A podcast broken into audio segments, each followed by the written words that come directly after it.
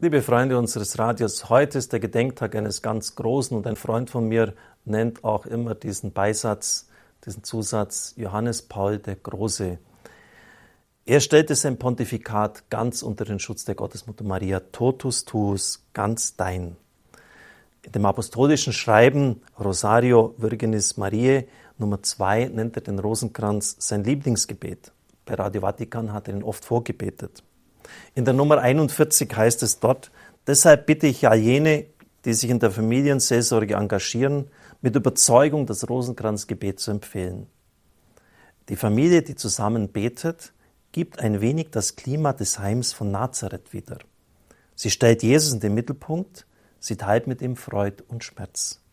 Sie legt Bedürfnisse und Vorhaben in seine Hände, von ihm schöpft sie Hoffnung und Kraft für den Lebensweg. Am 3. September 1983 sagte Papst Johannes Paul II.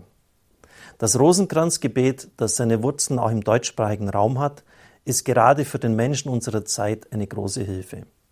Es vermittelt Ruhe und Sammlung. Es trägt Gott hinein in unser Leben. Denken und Fühlen lösen sich allmählich aus der Bedrängnis und der Vordergründigkeit unserer Probleme und öffnen sich immer mehr dem Wirken Gottes. Die Worte, die wir dabei sprechen, können unsere ganze Aufmerksamkeit ausfüllen. Sie treten aber auch gerne zurück und werden zum äußeren Rahmen, der vor Ermüdung und Zerstreuung schützt, zu einer Grundmelodie, die vieles in uns zum Klingen bringt. Es wäre mir eine große Freude, wenn das Miterleben des Rosenkranzgebetes in Gemeinschaft mit dem Nachfolger des heiligen Petrus vielen von Ihnen zum Anlass würde, diese Form besinnlichen Gebetes ernsthaft wieder zu versuchen. Es ist eine gute Gelegenheit, Gemeinschaft zu erleben.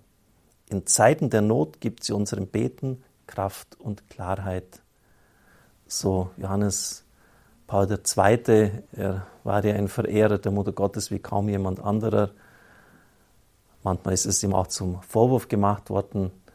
Immer wieder hat er auch den Rosenkranz zur Hand genommen ahmen wir das Beispiel dieses großen Papstes nach. Der Rosenkranz, da bin ich mir ganz sicher, war neben der Heiligen Messe die große Quelle der Kraft seines Lebens. Alles Gute.